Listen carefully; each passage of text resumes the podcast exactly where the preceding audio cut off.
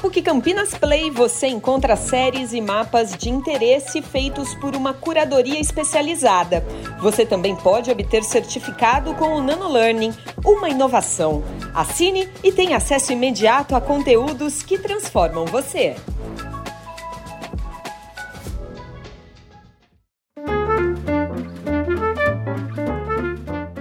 Estamos no ar com mais um episódio de Olhar Contemporâneo, podcast da PUC Campinas. Você sabia que o ato de brincar é tão relevante para as crianças e que existe uma data para celebrar o fato?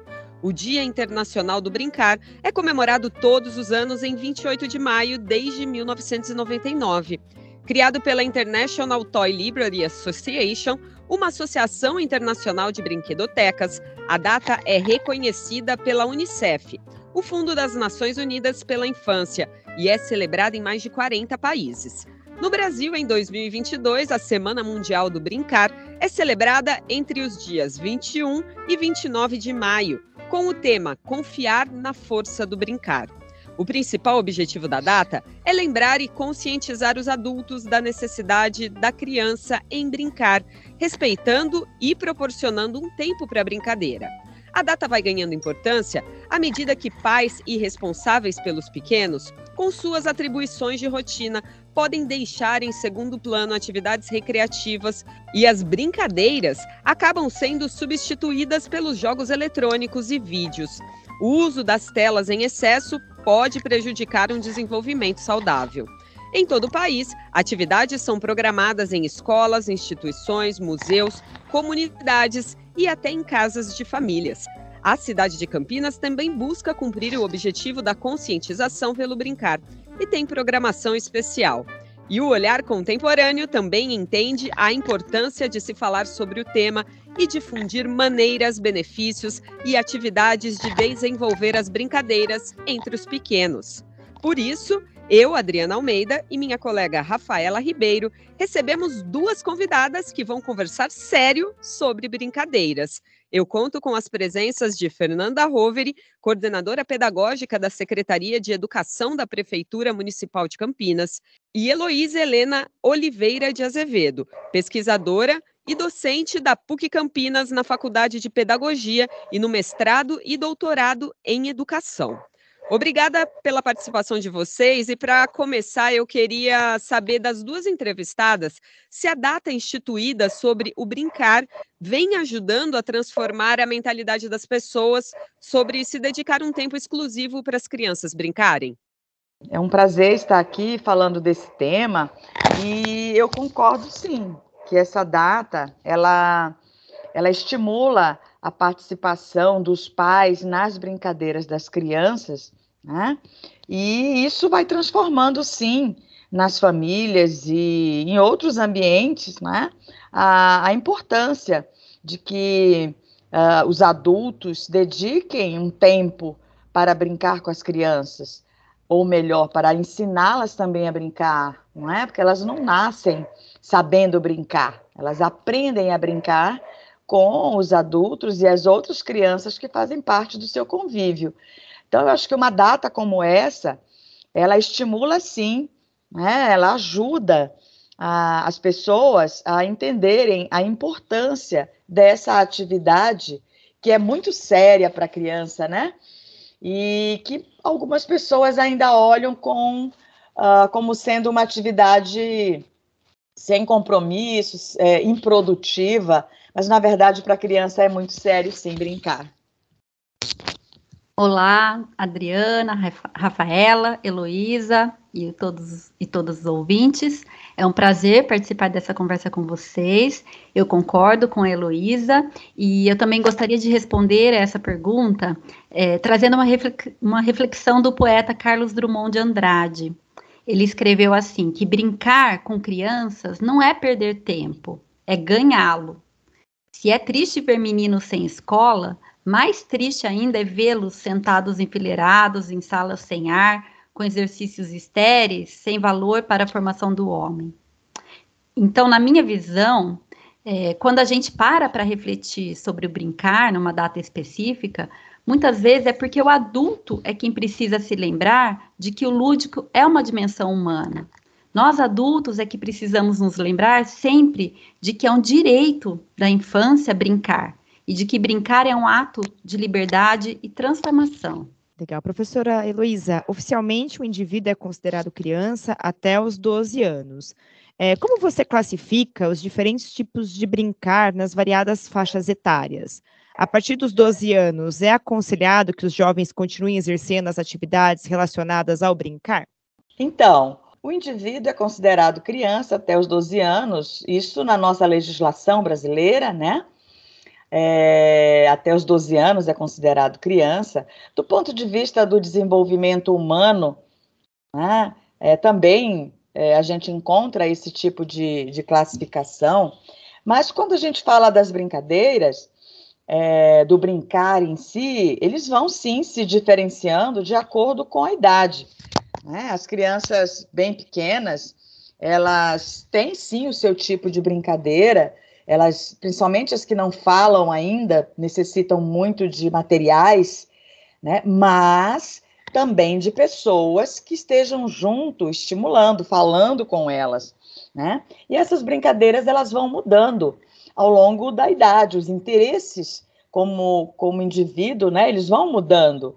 Então essas brincadeiras vão uh, prescindindo uh, da, da questão material e passam a, a utilizar mais a fala, gestos, né? Então, uh, essa, essa atividade né, de brincar, tá? ela é uma atividade presente na vida do indivíduo, né? criança, e também depois da, do que a gente chama de infância, né? Porque é uma atividade que nos coloca em, em conexão com o mundo.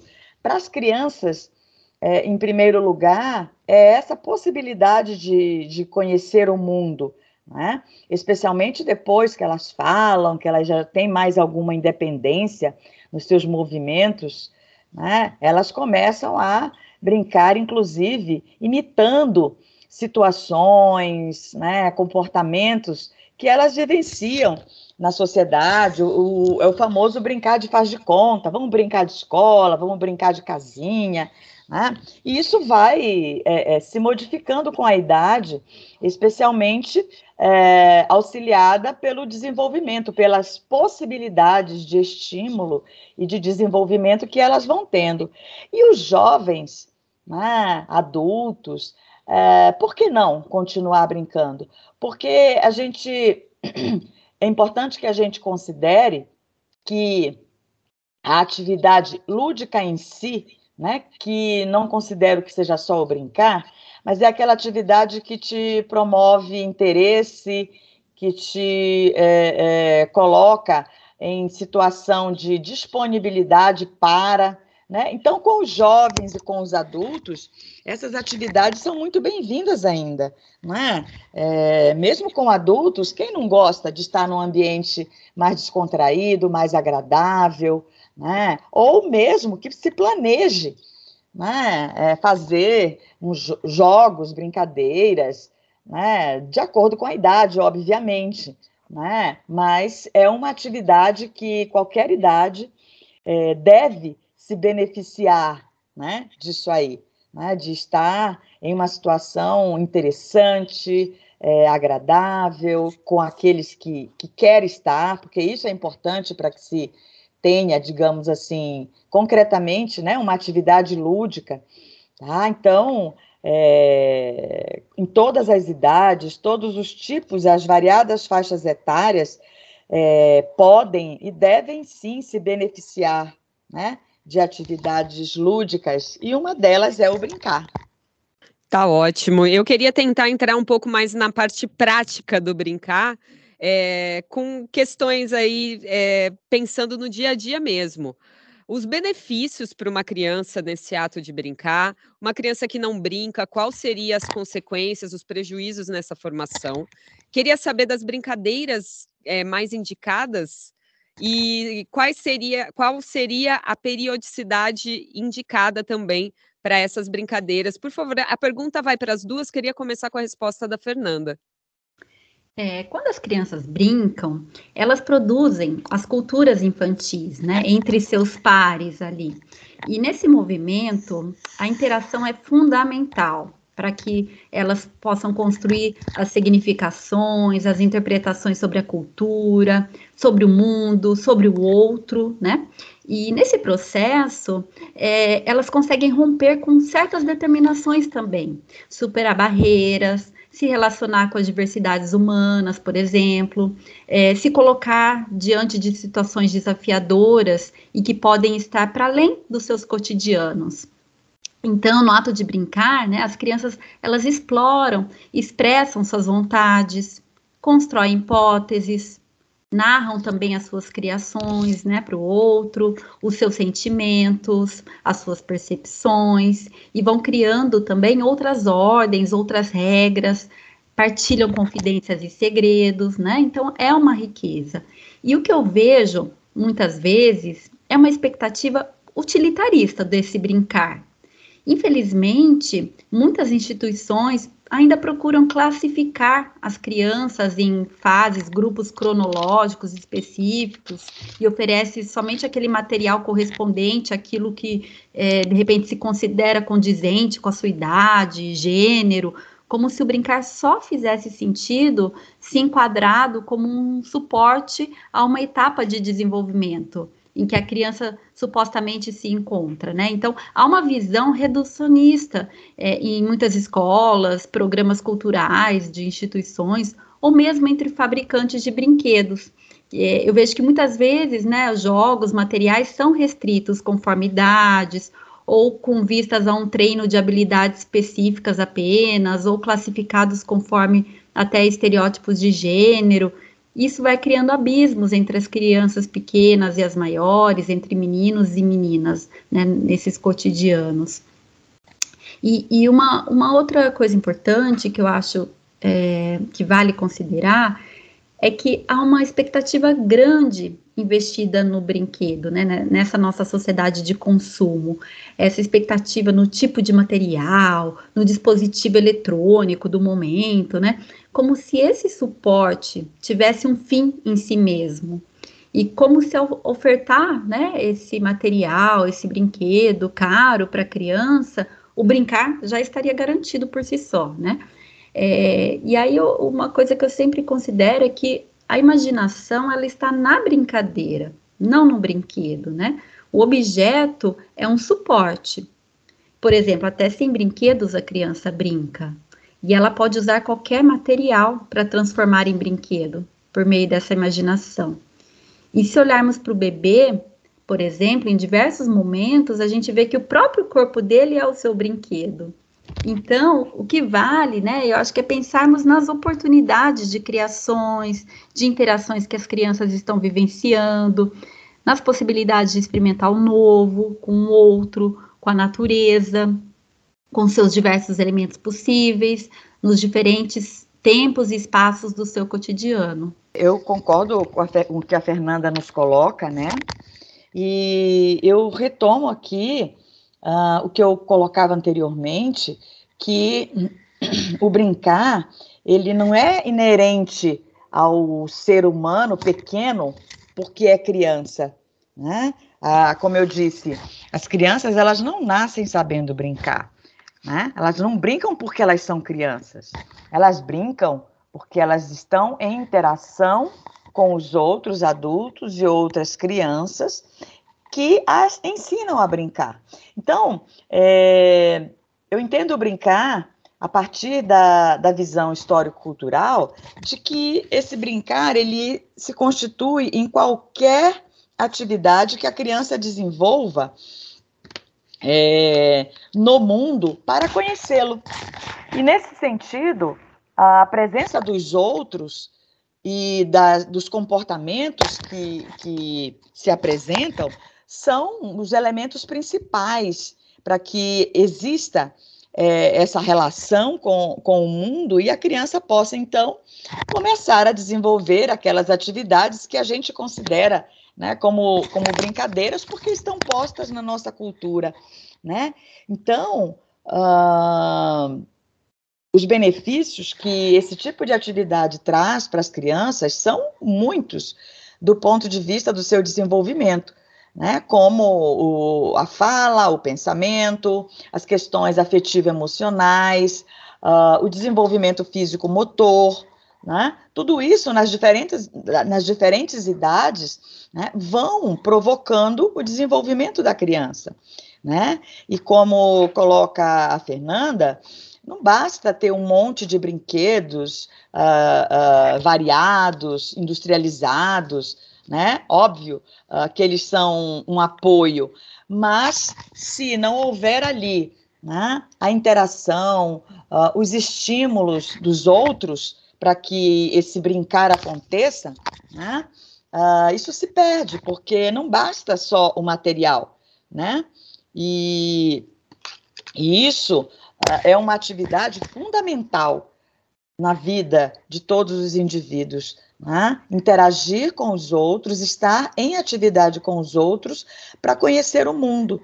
Né? Então, uma criança que não brinca porque não foi estimulada, né? porque não foi colocada em situações de interação com os outros, com os adultos, com as outras crianças, ela tem prejuízos sim na sua capacidade de fala, na sua, no desenvolvimento do seu pensamento, no seu, uh, no seu desenvolvimento social, afetivo, emocional, quer dizer, é, é, o desenvolvimento como um todo que acaba sendo prejudicado quando a criança não tem essas possibilidades de, de estar em atividade com os outros, né, pelo, por aquilo que a gente é, é, aprendeu a chamar de brincadeira. Né? Legal. Puxando o gancho do que vocês comentaram, né, com relação ao, ao, brincar, estar além, né, do brinquedo. É, eu tenho uma filha de quatro anos, né, e eu vi muito na fala de vocês o que ela vive, né, porque de fato tudo para ela vira uma brincadeira ou vira um potencial brinquedo, né. Então, às vezes eu já vejo ela brincando com latinha de milho, né, fazendo casinha. Então, o quanto isso é realmente saudável para o desenvolvimento deles, né, esse lado lúdico, essa fantasia, né, que eles criam. É, a sua colocação é muito importante, né? Essa valorização do, do, brincar como essa principal atividade social da criança, o direito dela também, né? E essa brincadeira, como você disse da sua filha, né? Que tem um fim em si mesma, né? E eu acho que eh, muitas vezes o tempo destinado para brincadeira parece atrelado, é, tá atrelado a um controle do adulto, né? É, gira em torno das suas próprias necessidades de organização. E quando você diz, traz essa experiência, é, como profissional da educação, o que eu venho percebendo é que infelizmente ainda é recorrente, tanto por parte de algumas escolas quanto de famílias, muito mais o brincar como esse suporte pedagógico do que como uma ação voluntária da criança. Ou seja, há uma ideia de que a criança ah, está apenas brincando, né? Ou o que, que você fez hoje na escola? Ah, só brinquei, né? Só brincou. E com isso, perdendo tempo de aprender algo mais importante, né? Considerado, né? É, é, algo mais sério. O que não é verdade. Então, existe ainda na sociedade a expectativa de um, podia dizer, de um fim didático dessa brincadeira, né? Em muitas situações, o brincar também é visto pelo adulto como esse relaxamento, né? Depois de uma atividade mais séria, depois de um esforço intelectual, aí a brincadeira acaba aparecendo também como aquela moeda de troca. Se antes a criança deu conta de cumprir uma obrigação, ou então, né, na escola a gente vê restrito ao momento do recreio, né? É, para quem fez atividade. Então, para nós, o brincar é uma atividade essencial, é um direito da infância. E aí, trazendo um pouquinho de, do cotidiano da educação infantil, onde eu atuo, né? A brincadeira ela constitui uma importante dimensão da vida com as crianças e bebês, né? E entre adultos, entre pares, as brincadeiras e as interações fazem parte do eixo do trabalho da educação infantil, né? Então, quando a criança chega em casa e fala eu brinquei, né? É porque faz parte desse eixo mesmo, né? E os profissionais, eles se empenham diariamente em favorecer situações significativas, que viabilizem as crianças essas experiências com o mundo, com o outro, que sejam desafiadoras, que rompam com esses estereótipos e possibilitem a imaginação e a criação, como você bem é, trouxe aqui o exemplo da sua filha. Pegando a, a continuidade né, da, da fala da, da Fernanda e a sua colocação né, é, sobre o brincar da sua filha, né, é, quer dizer, brincar com a latinha de milho, né, fazendo casinha. Então, isso é o que a gente, né, na literatura é, científica sobre o brincar, a gente chama de o brincar de faz de conta, né, ou a brincadeira de papéis sociais, porque eles imitam papéis sociais, né, da forma como eles elaboram, aquilo que eles veem, né, no, no dia a dia. Então, a, a, essa brincadeira, né, nas diferentes idades, esse brincar de faz de conta, né, muitas vezes não é visto pelos adultos como algo importante da criança é, desenvolver, realizar. Né? A gente vê muitos pais que às vezes colocam assim: nossa, mas eu, eu comprei brinquedos para você e você quer brincar com as tampas das minhas, das minhas panelas? né? Quer dizer, a tampa da panela é redonda. Parece com o quê? Parece um, um guidão de carro, um volante do carro. Né? Parece um prato onde eu vou servir uma comida, talvez. Então, as crianças elas fazem essas é, aproximações né, entre os objetos uh, de acordo com aquilo que elas têm necessidade de realizar, daquilo que está na imaginação, e elas é, têm a, a, a, a, capacidade de fazer né, de forma bem tranquila essa transposição, digamos assim, do real para o imaginário.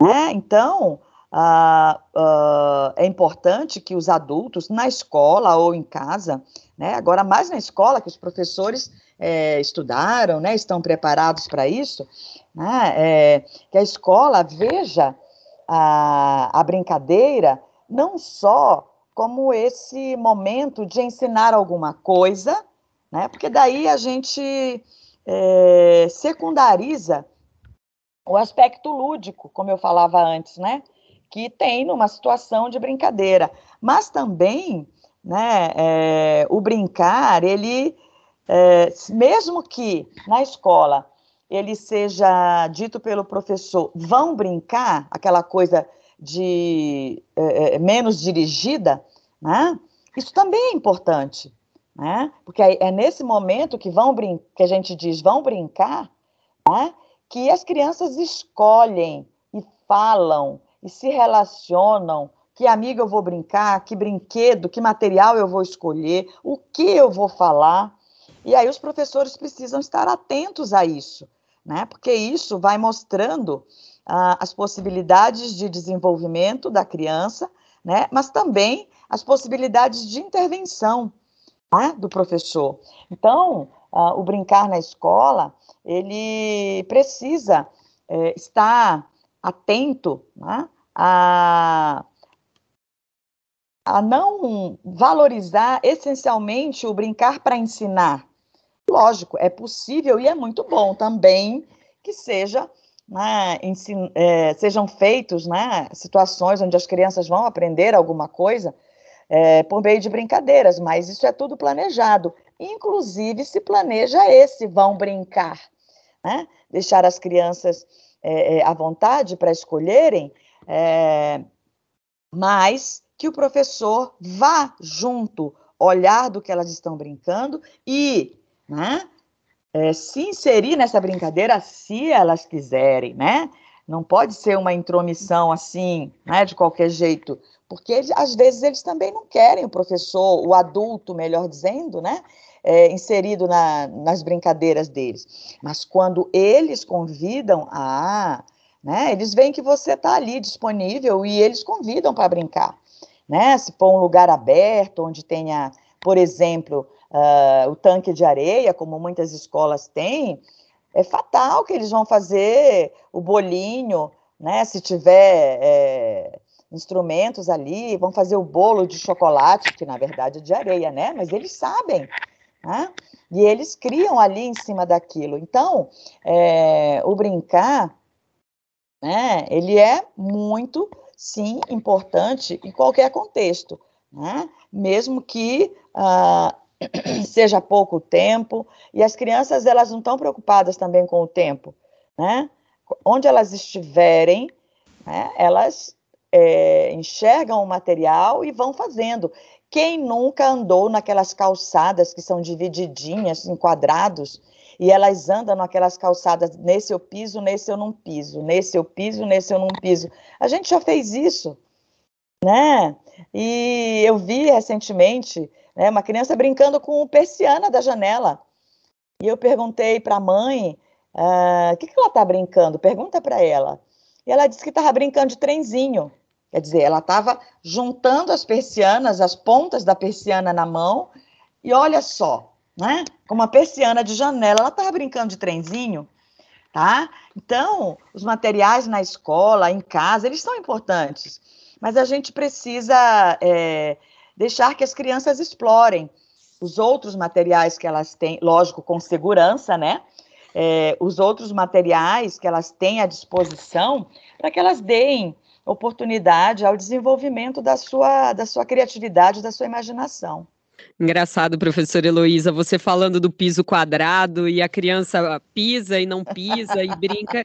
E, e eu estava eu, voltando lá quando eu tinha sete anos e, e, hoje, às vezes, eu vou na casa da minha mãe, eu olho o piso e eu me lembro desses meus cinco, sete anos que eu fazia exatamente isso. É, é muito interessante essa relação.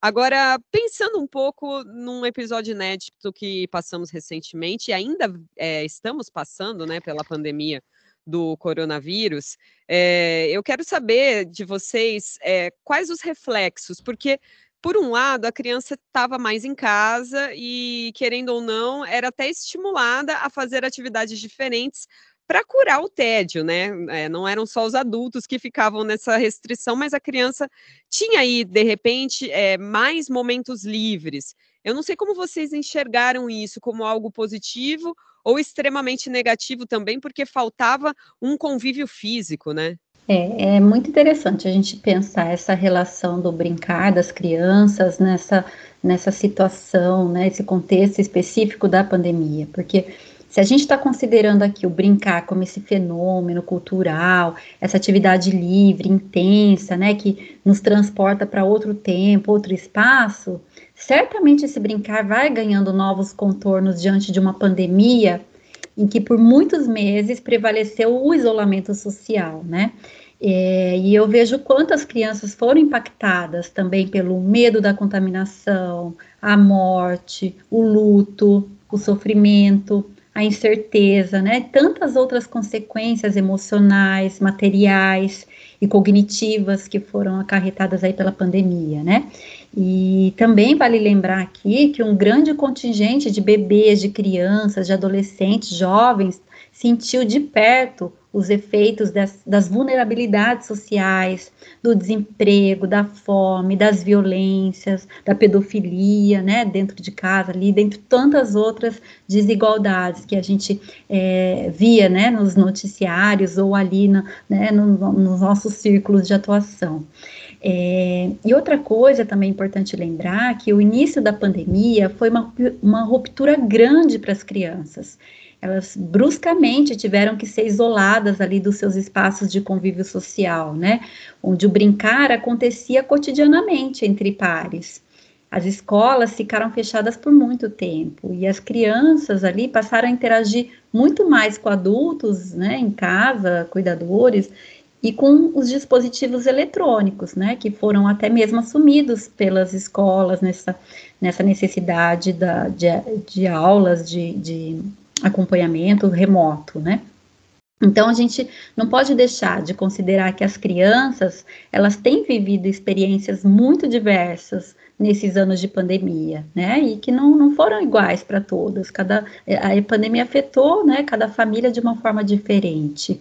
E eu acho que agora, né? É, nesse retorno a gente vai vendo né, essas situações e, e o quanto essas experiências certamente se revelam no modo como as crianças interagem, brincam, se relacionam por meio da linguagem, nos diferentes espaços e tempos. Então, por exemplo, há crianças que a gente tem os registros na, das escolas de que elas têm, têm medo de ficar num, num espaço muito aberto do parque, como era antes, querem ficar num lugar mais isolado, querem brincar mais com adulto. Então, a gente vai vendo assim indícios de como elas também foram afetadas né, por esse período.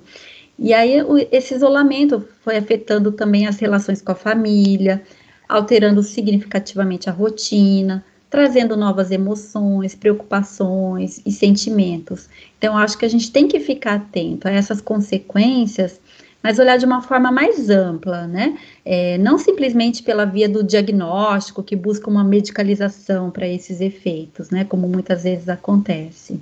E eu acho que o brincar, esse estar junto agora, disponível, né? Como a Luísa falou, essa disponibilidade do adulto para brincar junto com a criança, para perceber todas essas emoções, essas, esses sentimentos, é muito importante. É, Fernanda, eu concordo com você, né? Quando você diz que é, realmente a pandemia ela trouxe é, aspectos bons, mas também, nossa, é difícil a gente dizer isso, né? Como assim? A pandemia trouxe coisa boa, né? Mas cada família viveu, né? É, como pôde essa essa situação de pandemia, né? Para o lado bom e para o lado ruim.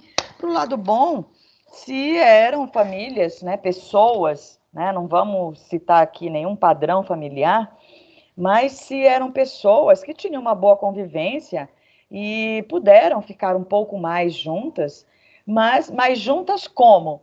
Né? Os pais tendo que trabalhar em home office e quem dava atenção para a criança? Né?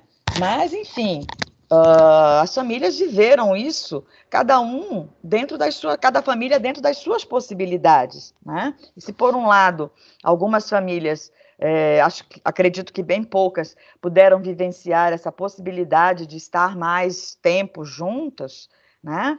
Também teve as, as questões é, que a gente vai dizer que foram uh, ruins, porque prejudicaram, né? Especialmente as crianças, do ponto de vista dessa é, é, é vivência importante que elas precisam para o seu desenvolvimento, né, com uma variedade de pessoas, com outras crianças, né? Então isso uh, afetou, né, negativamente essas crianças, exatamente numa fase, né, se elas estavam numa fase uh, ainda ali por volta de até os cinco anos, que é uma fase onde o desenvolvimento uh, da linguagem, desenvolvimento da fala é muito importante, né? Eu já, embora hoje eu uh, ministre aulas na pedagogia, né, em, na pós-graduação, mas eu já fui professora de crianças e hoje eu pesquiso né, é, na educação infantil, né, no âmbito da educação infantil, e eu faço pesquisa numa instituição é, pública, né, com crianças de, de 0 a 3 anos, onde eu percebo né, a, o déficit, digamos assim, de desenvolvimento da fala, na fala das crianças. Né? Crianças que hoje têm quase três anos, passaram dois anos em casa, né, uh, limitadas a um convívio de, com poucos adultos e talvez com nenhuma criança, dependendo daquelas que têm irmãos ou não, né, primos, né, enfim, ah, foi um convívio que limitou bastante esse desenvolvimento. E se a gente fala de prejuízos no desenvolvimento da fala, a gente está falando também de prejuízos no desenvolvimento do pensamento. Né? Se a gente compreende que eles estão ali num processo uh, emergente de forma complementar, fala, desenvolvimento do pensamento. Né? Então, é, eu conheci uma criança não nesse contexto, né, onde eu desenvolvo pesquisa, mas uma criança de quase três anos que falava pouquinhas palavras, não conseguia falar uma frase inteira, ouvi isso dos pais, inclusive a criança é, fazendo agora, está fazendo agora é, sessões com fonoaudiólogo, né, para trabalhar a fala, porque é uma criança de três anos que fala quase nada, né, então, a, a pandemia, ela trouxe sim prejuízos ao desenvolvimento das crianças e os pais precisam olhar isso, né? E buscar a, a, a, as possibilidades de, digamos assim, de, de suprir essa falta que a pandemia teve, que a pandemia provocou, né? É, ainda em tempo, né? Porque se isso perdura é, daí para frente, nos outros anos escolares, isso vai ser, digamos assim, um prejuízo que vai permanecer na vida da criança. Né? Então, uh, a gente percebe aí o movimento das crianças de volta pra, na escola, né? É, podendo novamente brincar, mas como elas brincam? O que elas estão é, é, fazendo na brincadeira, o que elas estão usando para brincar. Então, isso exige dos professores também, não só dos pais, né, um olhar mais atento para isso, para esses comportamentos. Né? E o brincar, ele é uma atividade por excelência que a criança faz em qualquer lugar, com qualquer material. Né? E o brincar é uma atividade por excelência para que esse é, desenvolvimento seja beneficiado. Né? Então, professores e, e pais precisam, uh, na medida do possível, uh, do tempo, e aí eu falo mais das famílias, né? Uh, o tempo de qualidade. Né? Porque às vezes tem pais que dizem assim: ah, eu, eu passo o dia fora, quando eu chego, é, eu tenho só uma ou duas horas, ok. Né? A questão não é a quantidade do tempo, é a qualidade. Né? É a qualidade do que a gente tem, do que a gente faz com as crianças. Né? Como a gente interage, que materiais, é, é, é, o que a gente possibilita para elas nesse tempo que a gente tem disponível. Né? Quer dizer, com esse olhar comprometido de que nós estamos afetando o desenvolvimento da criança. Positivamente, claro, né? Professora, puxando o gancho, então, do que a senhora estava falando dessa questão dos pais, né, participarem, realmente serem presença na, nas atividades do brincar dos seus filhos, né? Então, eu queria que vocês falassem um pouquinho quais conselhos vocês dariam aí para esses pais, talvez muito ocupados e que não conseguem preservar um pouco de tempo para os filhos, né? Que conselho vocês dariam para eles, para que eles pudessem ser um pouquinho mais presente, né, nessas atividades? Eu tenho percebido muito, né, quando a gente é, fala nessa questão que envolve famílias, crianças, né, nesse âmbito mesmo do, do privado, é, eu acho que uma dimensão importante que a gente percebe hoje, né, no, no século XXI principalmente, né, que as crianças são parceiras dos adultos, né, elas estão muito mais nesse lugar de ter acessos hoje em dia a coisas que até o que os adultos têm e que se você pensar antigamente, né, nós não tínhamos muito tanto acesso assim a informações, né, a decisões que hoje as crianças elas encontram mais é, é, disponibilidade no mundo, né, para isso.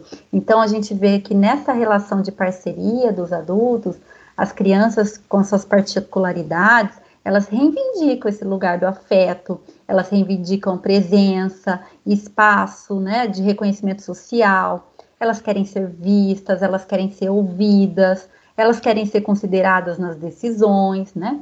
É, e aí não é mais aquela infância de antigamente que vista com passividade, né? É, em que os adultos acreditavam que as crianças tinham apenas que cumprir obrigações e deveres com os pais, né? Eles mal brincavam também.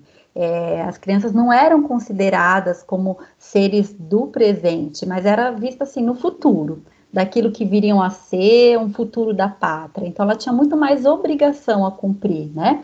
E não direitos, por exemplo.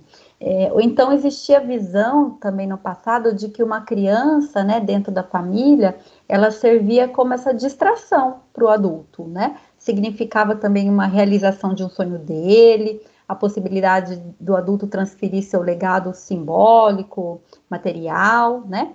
E aí agora, hoje, né, nessa compreensão de uma infância protagonista e parceira, é fundamental a disponibilidade do adulto para interagir, para participar da construção coletiva desse brincar, para criar situações desafiadoras para e com as crianças, né? Incentivando também eh, novas descobertas. é, sem necessariamente passar por uma aquisição de um brinquedo algo caro, né? E eu vejo então que quando a gente assume que o brincar ele faz parte desse sistema complexo de significações, de sentidos culturais, né? A gente não desconsidera a importância da ação dos adultos, né? Junto com as crianças. Eles podem propor, podem organizar espaços, podem interagir com elas, ampliar as possibilidades de utilização dos materiais oferecidos, né? Por que não a, a tal da tampa da panela, né? Eles podem também trazer suas próprias memórias e os seus repertórios de brincar, que eu acho que isso é fundamental nessa relação de família, né? De avós, trazendo essas memórias. E eu acho que também é, a gente pode destacar aqui que, indiretamente, aquilo que os adultos proíbem, permitem também ou oferecem, né? É, quando eles carregam também esse momento de medos, eles também interferem nessas experiências lúdicas compartilhadas com as crianças.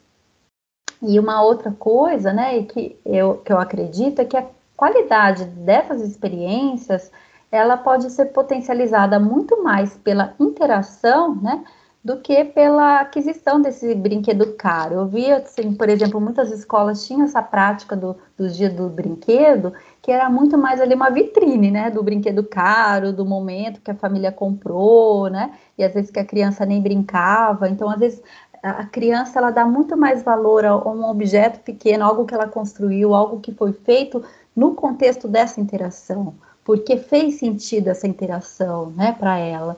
E aí essa qualidade ela não está necessariamente relacionada com a quantidade de tempo que o adulto tem junto da criança, né? Como vocês falaram, se eu estou andando na calçada, eu estou brincando, a criança está brincando e eu posso também me entregar a, a esse lúdico com ela, né?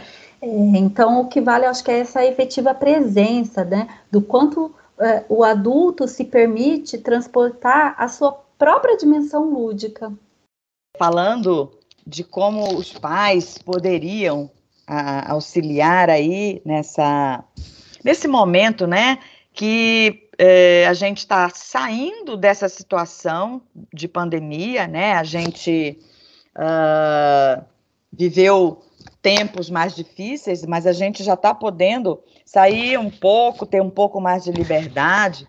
E aí a gente vê um, um retorno quase que, que normal, né, dessas relações, né, os pais, muitos voltaram ao, tra ao trabalho fora de casa, outros continuam no home office, né, mas uh, a gente poderia dizer que os pais, em atenção né, aos seus filhos, no que se refere a esse aspecto aí do brincar, né, de qualquer atividade que eles estejam desenvolvendo, que nesse tempo né, de qualidade né, que eles possam ter com os filhos, seja, como eu disse, uh, uma hora, duas horas, enfim, né, ele seja realmente um tempo de interação, de qualidade. Né, na própria escola, na própria escola, a gente vê em algumas escolas, não em todas, e aí não se, se trata de ser pública ou privada, né? A sexta-feira é o dia do brinquedo. Né? E aí as crianças, desde pequenininha, já vão entendendo que sexta-feira é o dia da farra. Né? Porque aí elas vão relacionando. Ah, no dia que tem o dia do brinquedo na escola, no outro dia eu não tenho que acordar cedo, ou eu não tenho que ir para a escola. Né? Então, quer dizer, meio que se convenciona o dia aí na escola. Mas com os pais, qual é o tempo que eles têm para isso? Né? Não necessariamente a sexta-feira, mas qual é o outro tempo que eles têm para isso? Né? E aí é a busca por é, estar junto em lugares abertos, né? interagir com a criança naquilo que ela mostrar interesse, com segurança, é claro, né? A gente que é adulto, a gente já tem essa dimensão do que é perigoso, do que não é, né? Mas é, essa interação com a criança e experiências variadas, né? É, a, a, praça mais próxima ou não, não sei, mas é uma praça, é, é o teatro, é o cinema, vamos assistir uma peça de teatro, vamos ao cinema, vamos num parque, né? É, e aí não se trata só de, de é, é, disponibilidade financeira, né? Nós temos parques é, ecológicos aqui em Campinas muito é, é, é, interessantes para que as crianças tenham essa possibilidade de interação, não só com os seus pais, mas com outras pessoas, isso é importante. Né? Ah, o Parque Ecológico, né, Monsenhor Salim, tem um, outro parque que eu não lembro agora o nome, mas tem também a Lagoa do Taquaral, sabe? Então, essas experiências variadas que as crianças precisam, porque pode ser que em algumas famílias, na pandemia, com todas aquelas dificuldades, pode ser que elas tenham ficado limitadas àqueles instrumentos tecnológicos. Né? É o celular, é o tablet, e alguns pais, até para conseguirem trabalhar, né, disponibilizavam ali, ah, fica com o meu celular, ou usa o tablet, ou vai ver televisão, não sei. Mas é, oferecer uh, experiências variadas para que a, a vida da criança ela não se limite ao uso de um instrumento tecnológico. É, não se trata aqui, né? Eu não estou demonizando a tecnologia de forma alguma. Né? É, todo esse aparato tecnológico que as crianças têm hoje à sua disposição, ela é desse tempo histórico, né? ela é desse momento da vida deles. Nós que temos um pouco mais de idade, nós tivemos uma certa dificuldade, aí eu falo por mim, né? Não sei de vocês, mas é, uma certa dificuldade e esforço para nos adaptarmos ao uso dessas tecnologias que hoje são fundamentais na nossa vida. E as crianças, elas precisam aprender a usá-las, né? Professora é do... Heloísa, e Oi. aí, desculpe até já te cortando, mas eu quero continuar nesse assunto e te direcionar para um, uma dúvida, nesse caso do aprender a usá-las. Porque tem, tem, pais que às vezes colocam mesmo a criança no YouTube até para ter um, um momento ali de descanso, às vezes um momento entre os pais apenas, né? A Exatamente. criança tranquilizar. Exatamente. E você está falando aí, né, que isso também faz parte desse momento da vida da criança. Então, qual seria esse limite? É, como, o que você estabelece como saudável com o uso dos eletrônicos, e aí já queria também emendar a questão dos jogos eletrônicos, que muita gente diz que desenvolve, é, tem alguns eletrônicos que são benéficos. Como encontrar esse equilíbrio? Sim, sim, isso você tem razão. Quer dizer, quem falou isso, né? Quer dizer, esse, todo esse aparato tecnológico, ele tem sim a sua, a sua cota, né? De, de benefício do ponto de vista do desenvolvimento cognitivo, agora afetivo e emocional, se isso não tiver um limite, e que limite é esse? Né? Estabelecer com a criança mesmo, sabe? Que horas que você vai jogar o seu joguinho, que horas a gente vai na praça, que horas a gente vai no cinema, vamos no supermercado comigo, é difícil também levar a criança no supermercado, né? Mas, enfim, é, variar essas experiências, tá? não apartá-los da tecnologia, porque é do tempo deles e também oferece, sim, contribuições ao desenvolvimento cognitivo, né? Mas isso não pode virar vício. O que, que é vício? É aquilo que você faz o tempo todo. É aquilo que você não tem hora. Ou é aquilo que você faz no restinho de tempo que te sobra. Depois, ah, eu acabei de comer, eu já pego o tablet. Né? Eu acordei, tomei café, eu já pego. Quer dizer, é, virou vício.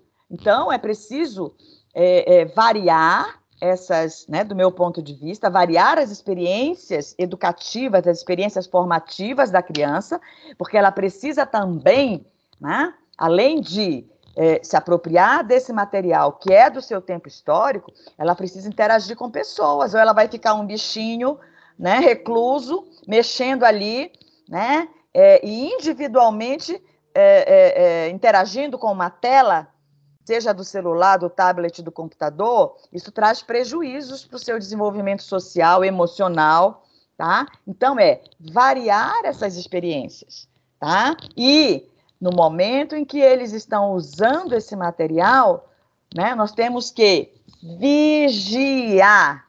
Parece é, é, feia essa palavra, né? Mas em se tratando de crianças e de como a gente é, tem hoje né, o desenvolvimento das tecnologias, tem que vigiar. Tem que vigiar porque uma tela leva a outra, e se tem um acesso né, a, a internet, se esse material que a criança está usando tem um acesso à internet, aí o caminho é, é infinito, porque eles vão navegando, inclusive para lugares inapropriados. Isso vale também para os jogos virtuais, professora? Com certeza, com certeza. Porque os jogos virtuais, eles também acabam interferindo né, na própria identidade da criança. Porque ele, eu já vi alguns jogos que a criança ela é um bonequinho daqueles que está lá, é um avatar, né? E aí, quer dizer, é, se isso não tiver limite, se isso não for conversado, se os pais não estiverem junto, sabendo o que a criança está acessando, né? Isso se confunde com a própria identidade. A criança confunde com a sua própria identidade. Eu sou eu, né, Mariana, ou eu sou aquele bonequinho lá que pula, que salta, que briga, que bate no outro, que atira, que sei lá o quê, dependendo do que é o, o, o né, o, o jogo eletrônico. Enfim, os pais têm toda a responsabilidade com o uso desse material, sabe? Tanto para deixá-los utilizar, porque é do tempo deles, eles têm que se apropriar disso, né? Mas é um material que pode se tornar muito perigoso para as crianças, para o seu desenvolvimento, para a sua constituição como indivíduos, se os pais não estiverem lá junto, vigiando, brincando junto, por que não? Vamos brincar de videogame, vamos, sabe? Saber o que eles estão fazendo e ensiná-los. Nossa, mas esse bonequinho aqui é, é, igual você, ele faz isso. Ah, você acha que é legal fazer isso? É só o bonequinho que faz, né?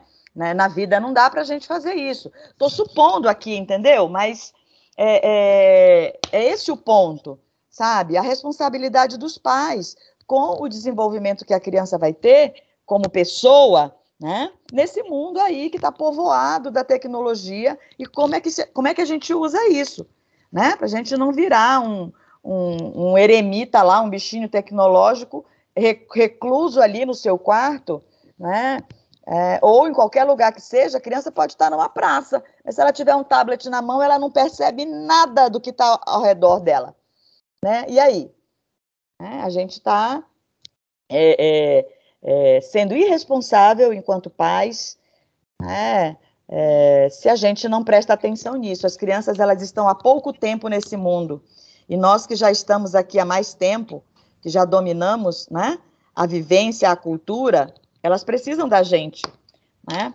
Para aprender como é que a gente vive nesse mundo, né? Legal.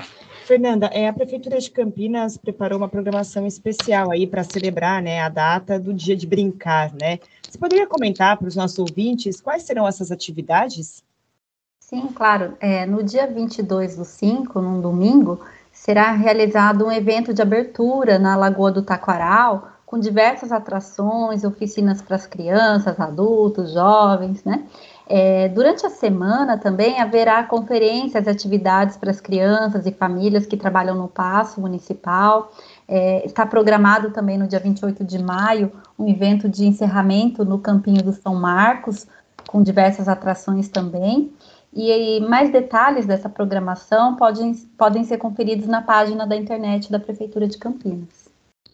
Tá ótimo, é muito enriquecedora a fala das nossas duas convidadas hoje, né?